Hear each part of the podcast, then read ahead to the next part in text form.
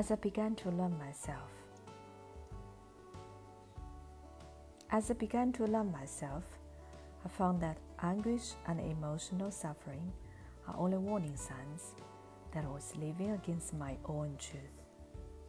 Today, I know this is authenticity. As I began to learn myself, I understood how much I can offend somebody as I tried to force my desires on this person, even though I knew the time was not right and the person was not ready for it, and even though this person was me. Today I call it respect. As I began to love myself, I stopped craving for different life. And I could see that everything that surrounded me was inviting me to grow. Today I call it maturity. As I began to love myself, I understood that at any circumstance, I'm in the right place at the right time. And everything happens at the exactly right moment. So I could become. Today I call it self confidence. As I began to love myself, I quit stealing my own time.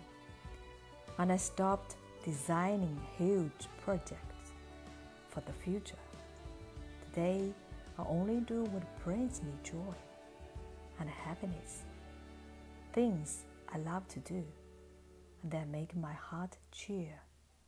And I do them in my own way and in my own rhythm. Today I call it honesty.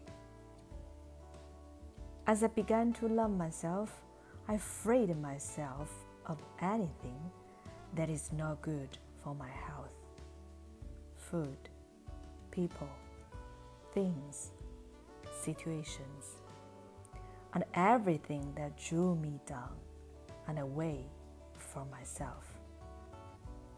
At first, I called this attitude a healthy egoism. Today, I know it is love of oneself.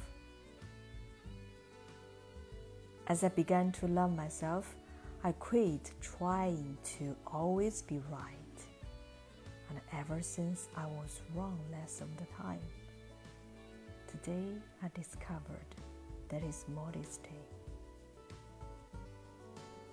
As I began to love myself, I refused to go on living in the past and worry about the future.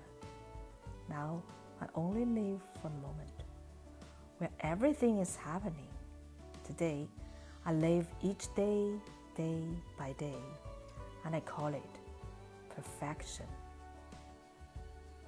As I began to love myself, I recognized that my mind can disturb me and it can make me sick. But as I connected it to the, my heart, my mind became a valuable ally. Today, I call this connection wisdom of the heart. We no longer need to fear arguments, confrontations, and any kind of problems with ourselves or others.